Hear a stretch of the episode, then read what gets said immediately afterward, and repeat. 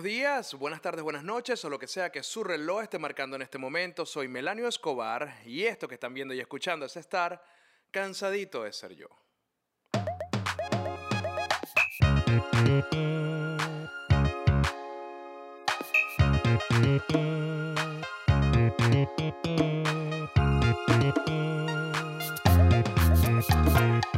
El año 2014 fue particularmente inolvidable, no solamente para mí, que estuve bastante involucrado con todo el tema de los derechos humanos, las protestas, los golpes de la represión ante la, ante la sociedad civil, etcétera, sino yo creo que para la mayoría de los venezolanos fue un momento épico en lo que fue la lucha de- del ciudadano en contra del poder y ver cómo a través de la maquinaria represiva del Estado muchas de las personas que queremos fueron encarceladas, muchas de las personas que seguíamos fueron, fueron obligadas a irse al exilio, otro tanto fue asesinado y, ver todo eso y sentir que de alguna forma la épica de la lucha no, no logró los objetivos es algo que nunca se nos va a olvidar y por más que queramos darle sentido a las situaciones nos cuesta mucho dejar a un lado el resentimiento de no haber llegado a la meta que básicamente era liberar a Venezuela. Es un proceso que terminó siendo muchísimo más complejo, muchísimo más difícil y con, como con muchas más fases y muchas más capas que teníamos que de alguna forma completar para poder llegar no solamente a donde estamos hoy, sino a donde queremos llegar. Va a ser un camino largo. Yo recuerdo que cuando yo estaba estudiando historia política de Venezuela, una de las cosas que más me marcó fue la definición de la democracia. Un pequeño fragmento es que la democracia no es un concepto en sí mismo, no es una cosa que, que se alcance ya o que simplemente votando vas a conseguir la democracia, sino que la democracia es como una escalera donde cada peldaño te va llevando a ese objetivo ideal, a la democracia. Entonces, bueno, uno de los peldaños es el voto y así va, ¿no?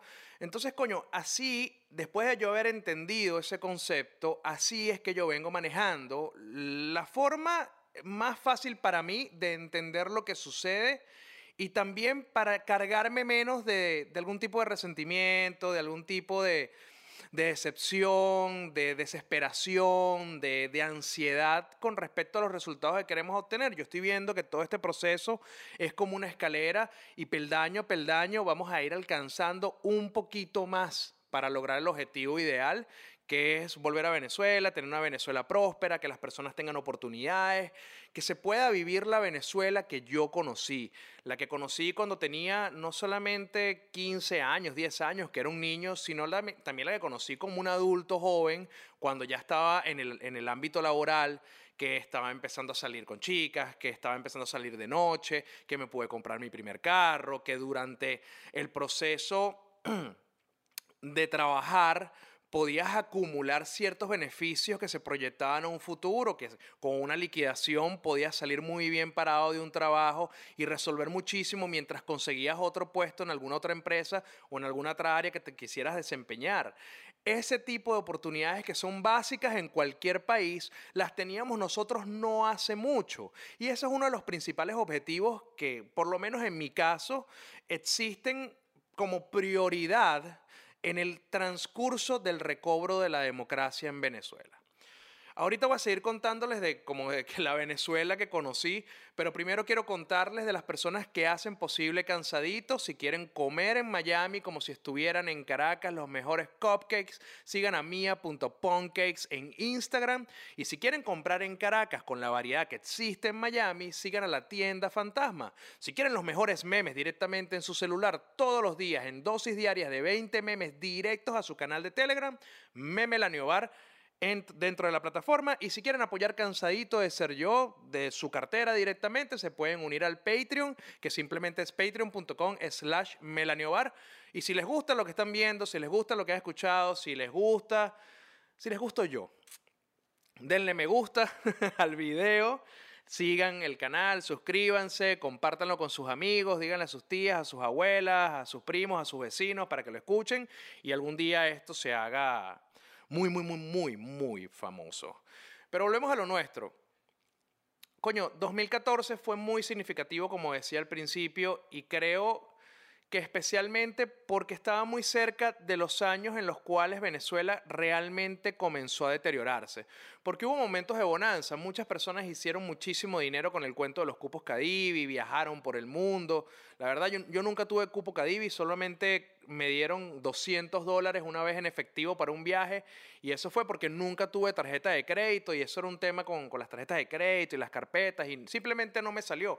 Pero sí sé de muchísimas personas que hicieron muchísimo dinero con los subsidios dentro del Estado. Entonces había tanta plata circulando que las personas dentro de todo podían emprender negocios, podían desarrollarse profesionalmente, todavía había cierta estabilidad económica que quizás era disfrazada, que quizás era una estabilidad económica subsidiada, posiblemente, pero el deterioro no se sentía tan tangible como se siente hoy día, como las, las penurias que está pasando la, la, mayoría de las personas dentro de Venezuela.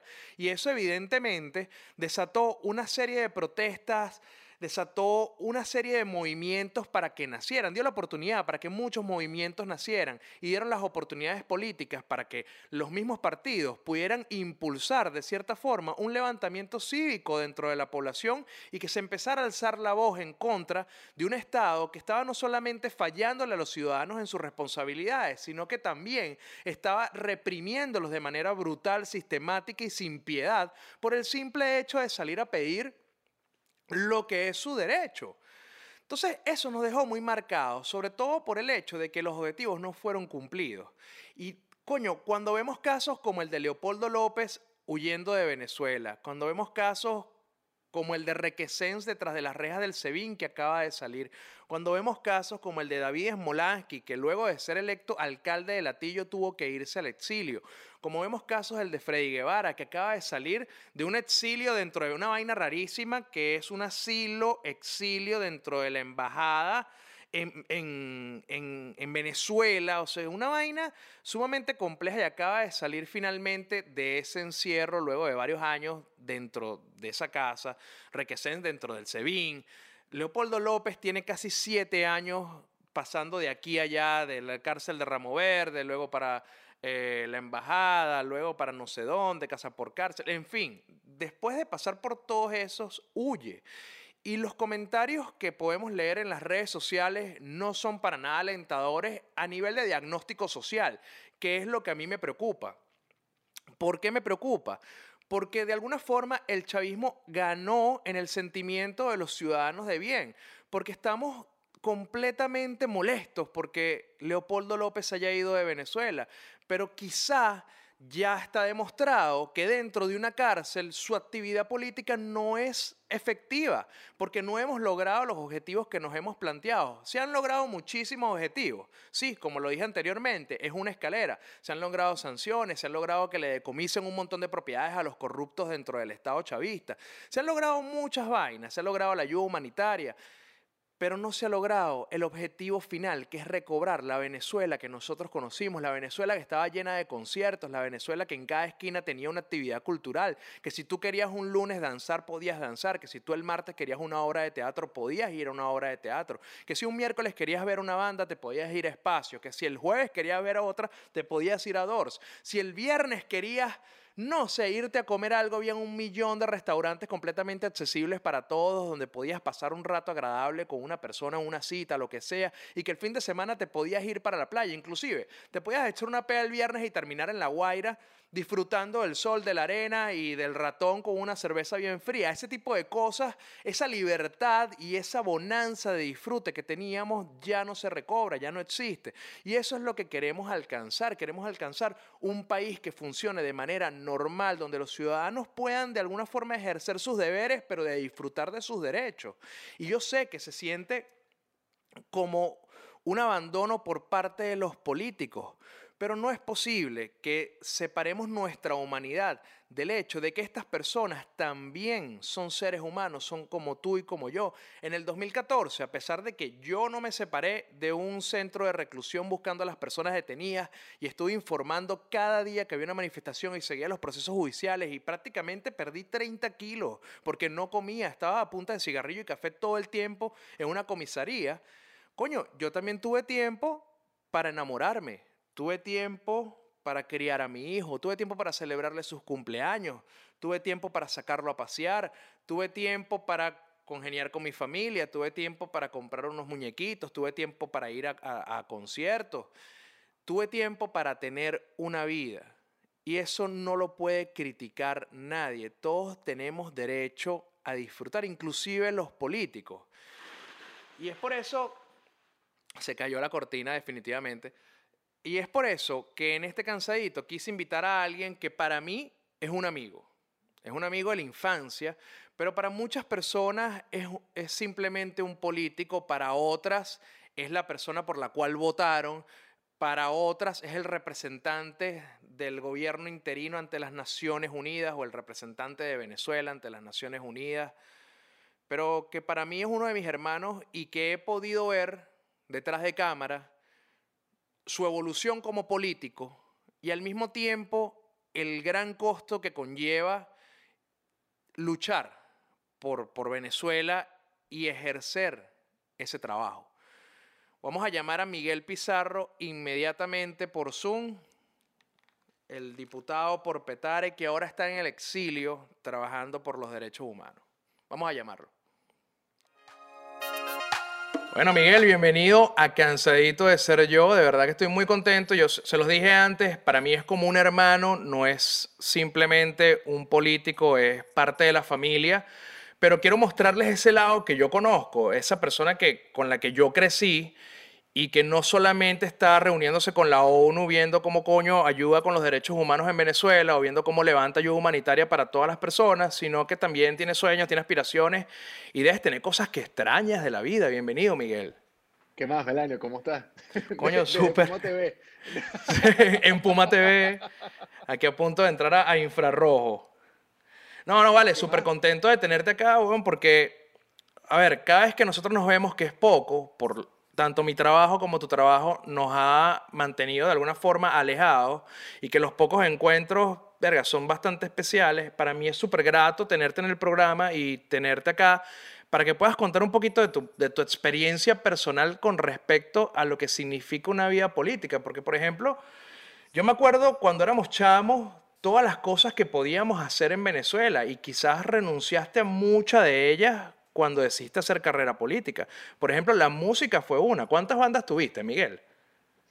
Mira, de verdad, así como que tener, tener Columpio, que, que, yo estoy muy orgulloso de haber estado, porque además Columpio fue mi primera participación de alguna forma en política, ¿no? Nosotros pasábamos más tiempo echando discurso entre canción y canción que lo que duraba efectivamente la canción. Era, era un cacerolazo de un minuto y pasábamos entre Lynn, Álvaro y yo un minuto y medio proclamando, diciendo por qué había que entender el mensaje de la canción que nadie entendía.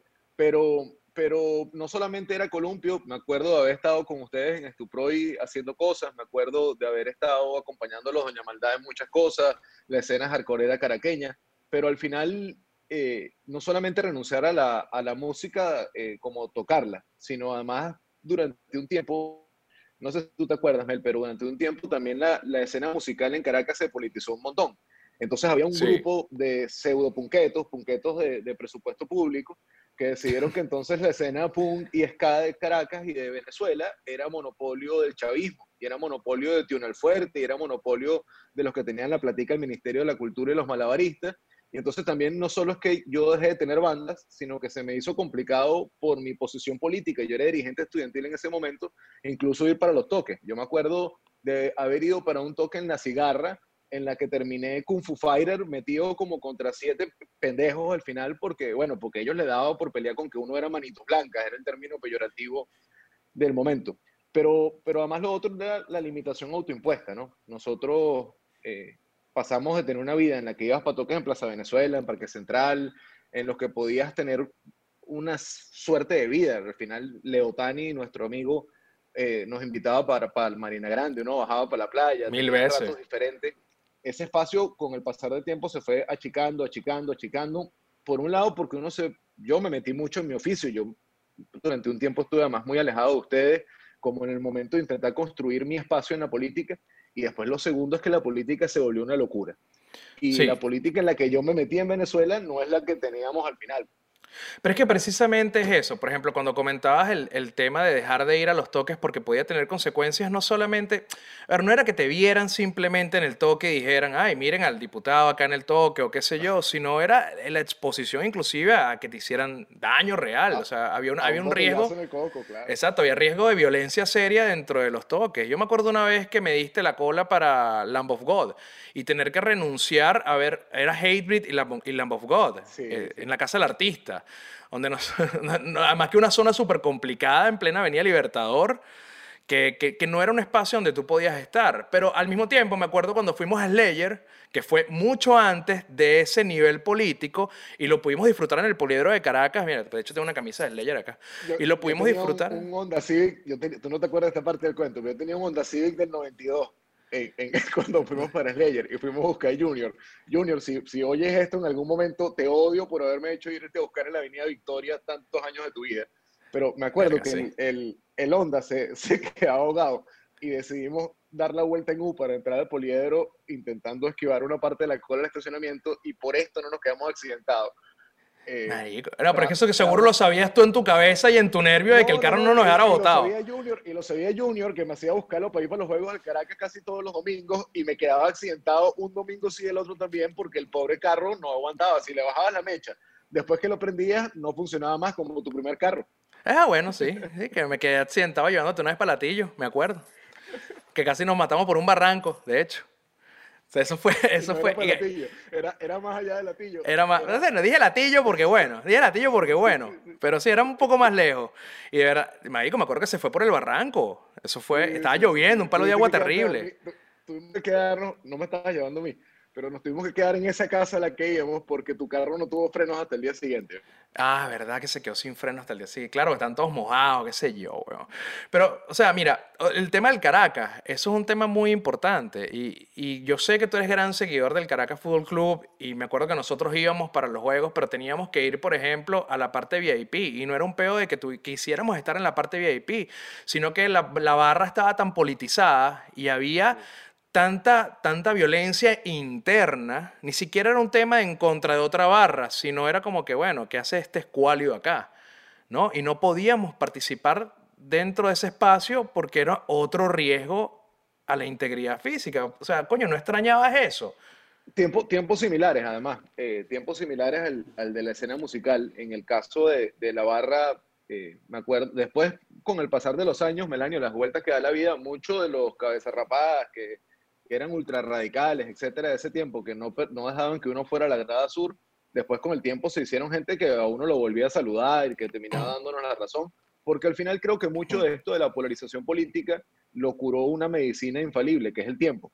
Un poco de gente que creía que nosotros éramos exagerados, que lo que planteamos, yo me acuerdo, eh, todavía ni siquiera haciendo política en partido, nosotros haciendo toques en, en la Isabelica y en Caracas contra la explotación del carbón. Ah, en la Sierra Perijá o contra la privatización del coltán en Amazonas y el tema de los chinos. O sea, al final nuestra exigencia de lo que estaba pasando en la vida real, más allá de la burbujita de consumo, venía desde mucho antes. Y, y mucha gente que a mí, a varios, terminó hablándonos de nuevo, pero ver el fútbol desde la tribuna no es ver fútbol, pues yo, yo, yo creo que Además, yo soy muy fanático del Caracas. No sé si, si todo el que nos escucha lo sabe, pero yo soy un fanático irracional del Caracas. Yo desciendo tres escalones en la escala evolutiva. cuando voy al estadio, cuando veo el Caracas, se me olvida además que soy político, que soy figura pública. Me acuerdo la última vez que el Caracas perdió con Táchira, estábamos además con alguien de la Embajada de Alemania que habíamos invitado y con Fulvio. Ah, qué agradable compañía, qué agradable compañía. Claro, pero tú te puedes imaginar o sea, yo me amargo de por sí cuando el Caracas pierde, pero tú te puedes imaginar lo que es ver al Caracas perder con Táchira, con Fulvio al lado. Con Fulvio, no. letal, como para, letal. Como para querer suicidarte. En, pero, pero al final los cambios, los cambios en el estadio también tenían que ver con que, con que la polarización política en Venezuela, Melanio, en un momento se metió demasiado en nuestras casas, en nuestras vidas. Eh, durante un tiempo, la forma en la que cada quien pensaba políticamente le permitía entrar como a ciertos círculos sociales, como a ciertos espacios, y eso afortunadamente ya no es así. Ya no es así porque ahora todos dormimos en el piso y entonces a nadie le da miedo caerse de la cama.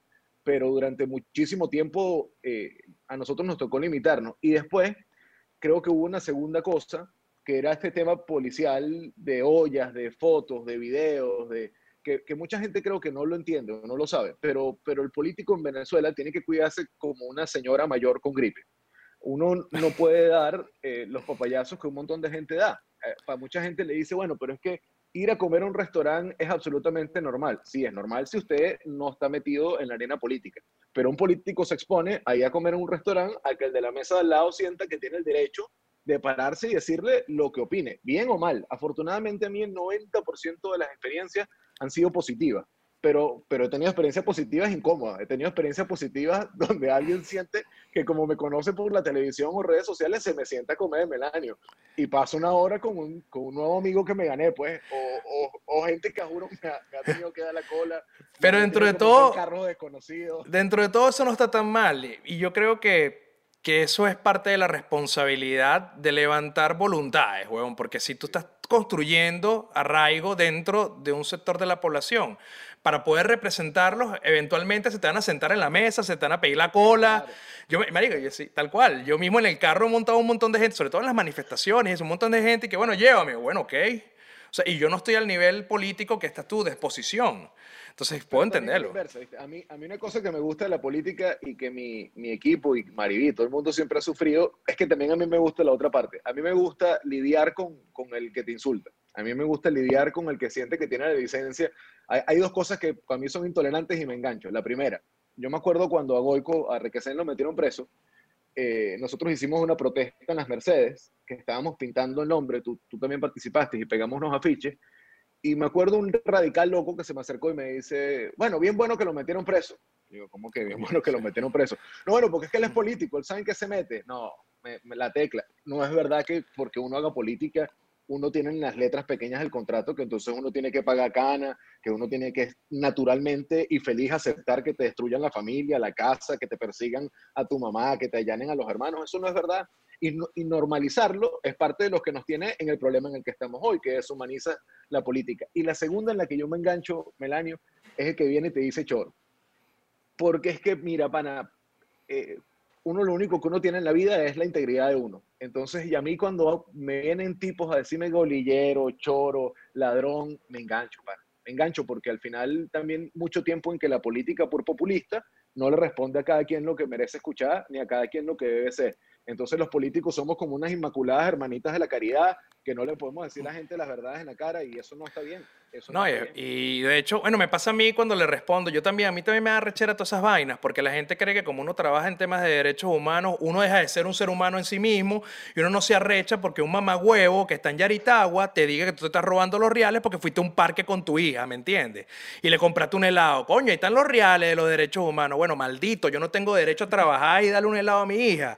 El recontracoño de tu madre. O sea, coño, y yo, lo, yo sí se lo respondo. Entonces, después viene la otra ola. Coño, un defensor de derechos derechos humanos diciéndole coño de tu madre al otro. Bueno, porque yo lo estoy metiendo preso, yo le estoy persiguiendo a la familia, lo estoy torturando, ¿no? Lo que estoy diciendo que es un coño de madre. ¿Me entiendes? Y esa es, la, y esa es parte de, de la libertad de ser, de ser, humano. Y esa es, la, es, parte de la libertad de ser un ser humano, Miguel. Precisamente esos dos factores, Marico. El tema de, de Choro. Por ejemplo, ¿hasta qué punto el ciudadano, el ciudadano tiene un concepto de que él es el jefe del político? ¿Qué realmente tiene derecho un ciudadano de exigirle a un político, por ejemplo? yo soy servidor público, ¿no? Y yo entiendo absolutamente que yo me debo a mi labor. Y en el caso de Venezuela es, eh, creo que es mucho más profundo todavía, porque nuestra labor, o sea, yo no soy un diputado suizo, pues no es que a mí me eligen y me pagan un 15 y un último para ir a hacer unas leyes, interpelar a unos ministros. Yo soy parte de un movimiento de resistencia que está intentando salir de una dictadura. Entonces, cuando tú arrancas ese titular, yo entiendo que hay un montón de cosas que no tienen que ver con el deber de, de, digamos, la cualidad del ciudadano para interpelarme, sino es como unos compromisos de lucha. Yo entiendo que tengo que ser austero, lo entiendo perfectamente. Además, yo, yo soy austero por naturaleza. Yo estaría en contra de cualquier ejercicio de, de malgasto, de mostrar vida opulenta, incluso para quienes tienen. Porque en política en Venezuela hay un montón de gente de clase alta que desde hace mucho tiempo ha tenido real y que con mucha sabiduría también saben disimular los reales que tienen porque saben que eso es grosero en un país donde el 90% se está muriendo de hambre. Pero yo creo que uno, el ciudadano tiene derecho a interpelar. El, el, cualquiera tiene derecho a preguntarme a mí qué hago yo qué vivo, cómo vivo, qué hago, si yo uso reales públicos o no uso reales públicos, si yo le recibo reales a un enchufado o a un corrupto. Yo creo que el, político tiene que estar abierto a que su vida financiera eh, pueda ser auditable y pueda ser discutible por una razón sencilla. La plata marca demasiado en la vida si tú le recibes plata a un tipo de la procedencia dudosa, a un tipo ligado al narcotráfico, a un tipo de la corrupción, es muy probable que el día que a ti te toque enjuiciar a ese tipo o a ti te toque decir algo para hacer justicia, no lo hagas. Te tienes que quedar callado. te tienes que quedar callado. Igual que ah. si usted es alguien que está viviendo una vida de, de rey con presupuesto público, algún día usted tiene que explicar porque probablemente eso es un delito. Ahora, afortunadamente, ese no es el caso de Venezuela.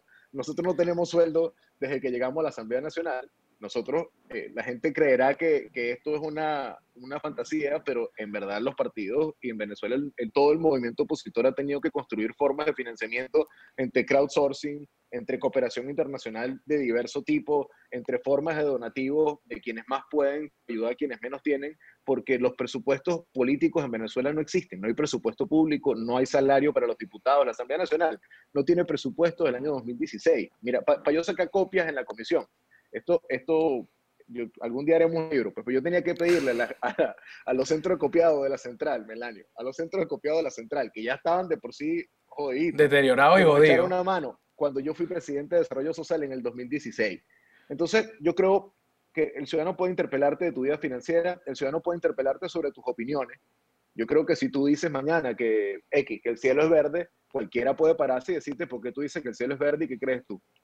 ¿Qué no creo yo que pueda el ciudadano? ¿Dónde creo yo que hay un límite? En, en dos cosas que son sagradas. Uno es hasta los sacrificios. Yo, yo creo que esta confusión de que el político es un mártir y que el político entonces le toca librar en nombre de todos y la cárcel del político es normal, no tiene que dolernos, no tiene que entristecernos y que el político no puede tener sentimientos, o sea, que el político no puede rechazar, que el político no se puede poner triste, que el político no puede un día pararse y pedirle al resto que tenga una relación como la que él tiene porque debe ser infalible, creo que no está bien. Y la segunda es cuando se rompe esa línea, ojo, si el político es como la cava que le den un lepe, porque que, es la, política del respeto hay, una línea delgadita en la que tú me puedes inquepar, en la que tú me puedes preguntar, en la que tú me puedes discutir, y después de ahí hay otra línea un poquito más allá, que es el del respeto, que es cuando tú empiezas a utilizar descalificativos o adjetivos. Yo, hay mucha gente que siente que como la otra persona es una persona pública, tiene la licencia de utilizar cualquier, cualquier calificativo, sin importar qué, qué efecto pueda generar ese calificativo. En mi caso, yo soy punqueto. Yo, yo crecí igual que tú y varios, con una cresta de colores, con unas botas militares y sentado en una acera en la calle. A mí la verdad es que por adjetivo, por peyorativo, poco me dejo afectar.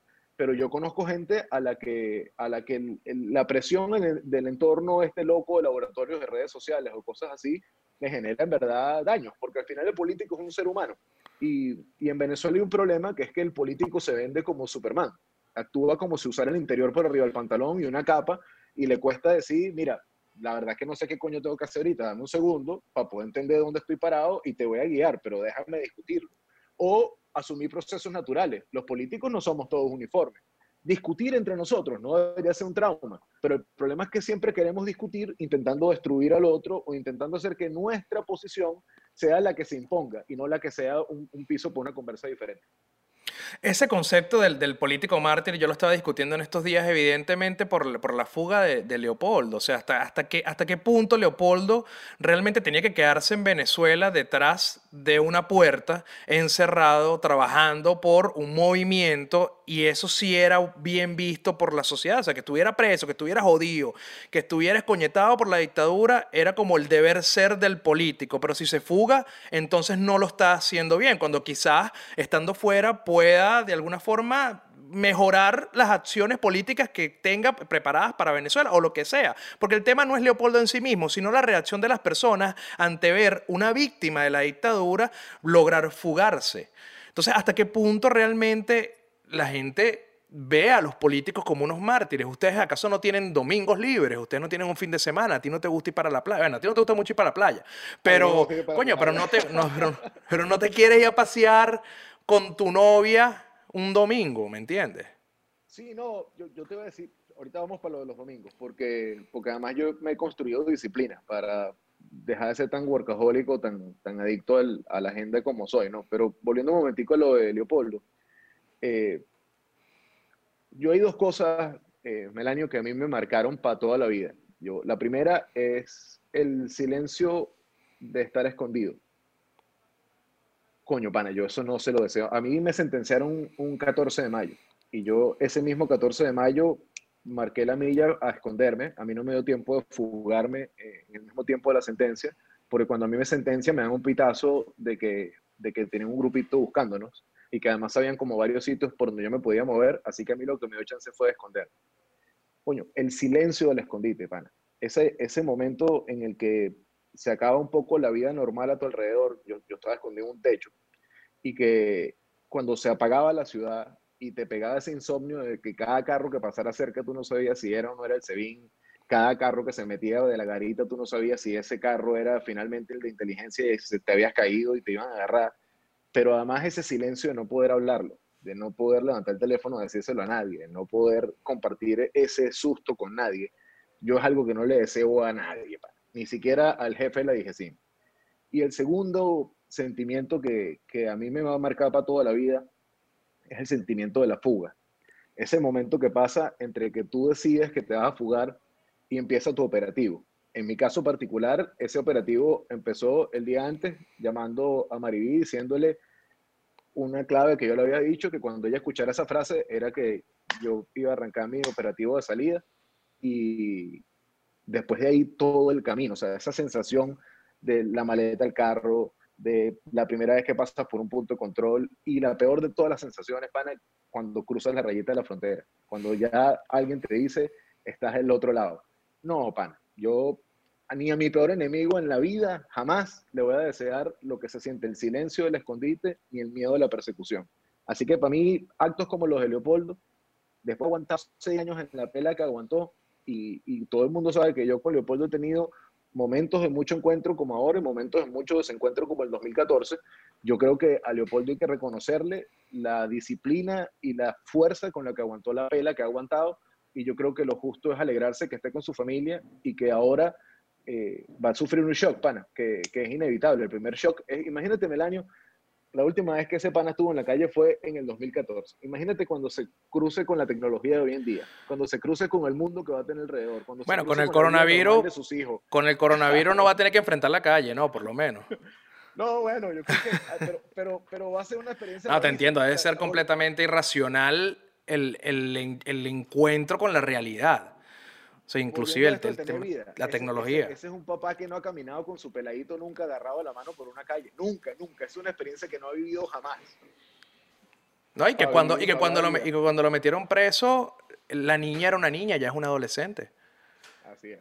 Imagínate. No, no, Duro, duro. Igual, igual con, con Goico, eh, con, con Requesens, eh, una de las cosas que él dice ahorita que, que más le, dos cosas, ¿no? De, estar en su casa después de haber estado en la cárcel. La primera, los pajaritos de la mañana. Te sonará súper cursi, ridículo, trillado, pero el bicho no tiene idea de lo feliz que está con las guacamayas que se paran en la casa de los viejos en las mañanas. Es como tenía una visita eh, que no tenía. Y lo segundo es el impacto que le da poder ver a sus hijos con naturalidad crecer y desarrollarse. Yo no tengo hijos, tú, tú eres un enamorado de tu chamo, eh, yo entiendo que ese es un sentimiento que, que, es como, bueno, una energía absolutamente diferente. Que él tenga esa posibilidad ahorita y que no la tenía antes, yo veía gente que se rechaba por eso. Yo decía, bueno, pero afortunadamente, Melanio, lo otro es que no es la gente, es un grupito chiquito, pero bien estruendoso, pero es un grupito chiquito, no es la mayoría.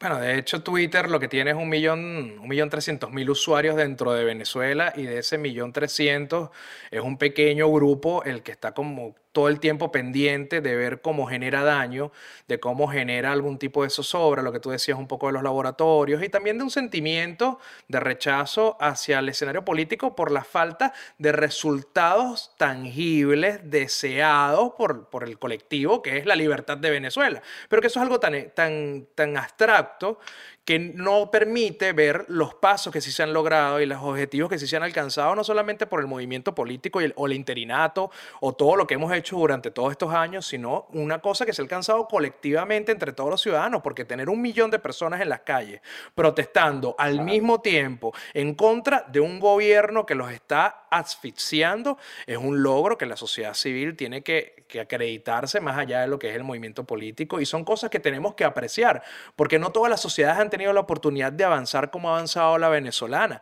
Tenemos el ejemplo de Cuba, tenemos muchos ejemplos en la historia donde el, movimiento simplemente no camina. Y en el caso de Venezuela, por lo menos todos los días nos despertamos con una posibilidad nueva y una posibilidad más.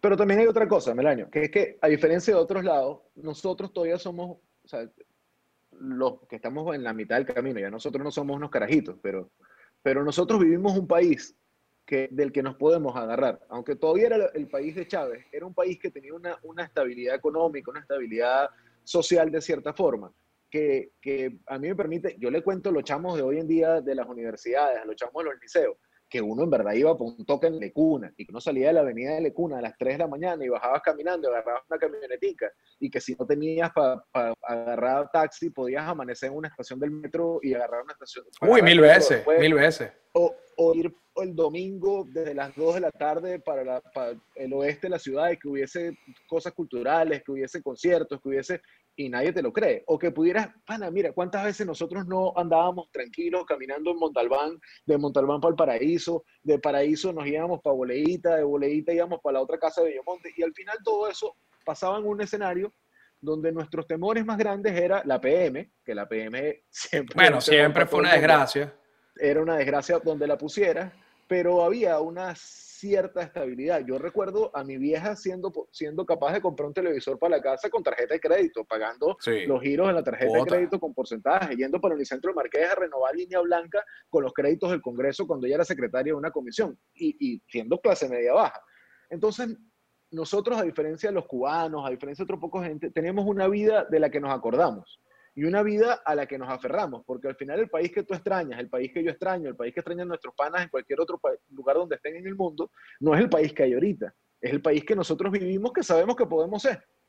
Y, y que bueno, ahí nos toca matarnos en ese ring hasta que lo recuperemos o hasta que hagamos uno mejor, porque la verdad es que tampoco el nuestro que era una maravilla. Sí, eso es un poco de lo que hablaba antes de entrar aquí en la conversación contigo, que teníamos un país donde trabajando en una empresa podías costearte un carro, podías eventualmente comprar muchas cosas, que si te despedían te hacían un paquetico con un montón de cosas que ibas acumulando, que ibas acumulando durante el tiempo que trabajabas y que al finalmente era un montón de plata que te permitía aguantar el coñazo de conseguir otro trabajo, de cambiar de empresa, de crecer profesionalmente, la gente se casaba, de una vez se metía en un peo de un crédito de política habitacional para meterse en un apartamento, le un crédito a un banco.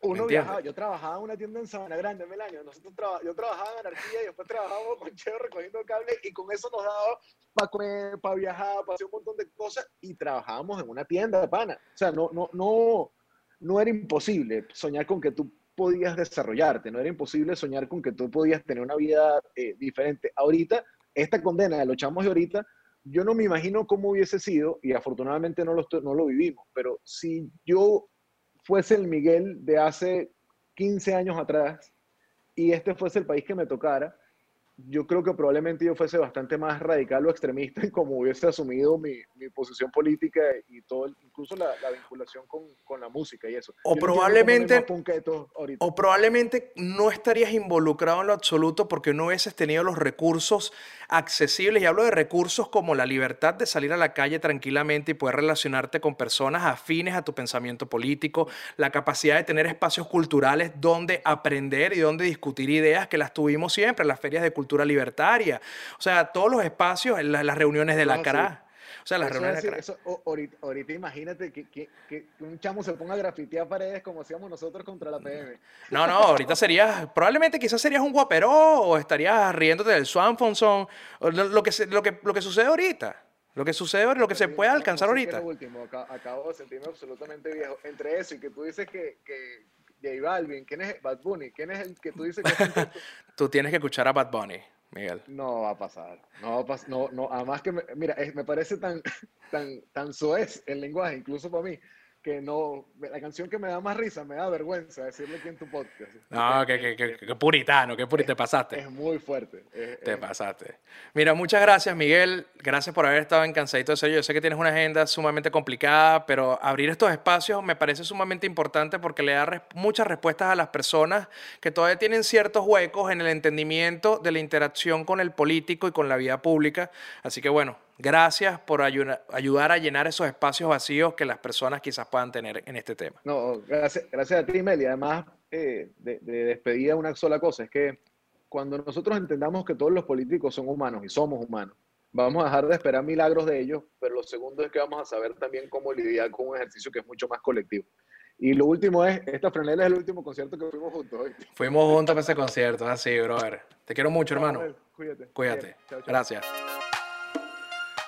Bueno, y ese era Miguel Pizarro, prácticamente el podcast de Miguel Pizarro. De verdad que, es interesante los puntos de vista que él, que él da, porque sinceramente hay muchas líneas que dividen entre lo que uno como ciudadano puede exigir y puede interpelar y hasta qué punto la vida personal y los gustos y la realidad de cada individuo se tiene que preservar para que no se, no, no se infeste con esa cantidad de mala vibra y malas vainas que pueden haber en ciertos espacios de la sociedad muchos sabemos que, que, bueno, que los políticos tienen también su vida y que tienen cierta cantidad de responsabilidad por sobre lo que pasa, pero al mismo tiempo muchos llegan a ser grandes víctimas de, los, de los golpes de la dictadura y están como Miguel en el exilio, o están detrás de unas rejas, o están escapando, o están escondidos, o están pagando casa por cárcel, y están enfrentando un montón de situaciones que no refieren a la vida política, porque ser político no es firmar un documento que de alguna forma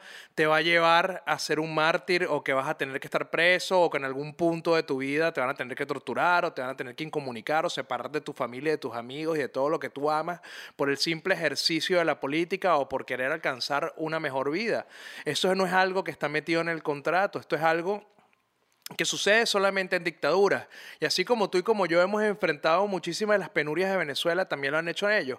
Y no es un tema de pobrecitos los políticos, y no es un tema de, querer endulzar la imagen política, es un tema de reflexionar sobre hasta dónde tienen capacidad de actuar y hasta qué punto tienen responsabilidad por sobre lo que nos ha pasado y hasta qué punto nosotros tenemos capacidad o, digamos, derecho de opinar sobre eso siempre vamos a tener, siempre vamos a tener la libertad de expresarnos y la libertad de decir lo que pensemos sobre ellos y sobre lo que pasa y sobre todas las cosas que enfrentamos diariamente. Pero al mismo tiempo, dentro de esa libertad y de ese libre albedrío de hacer y decir lo que nos dé la gana, tenemos la capacidad de sentarnos y analizar un poquito, que quizás un poco de empatía no nos hace mal. Y que bueno, nada, esto fue cansadito de ser yo. De verdad que este tema fue pesado, pero divertido. Ciao.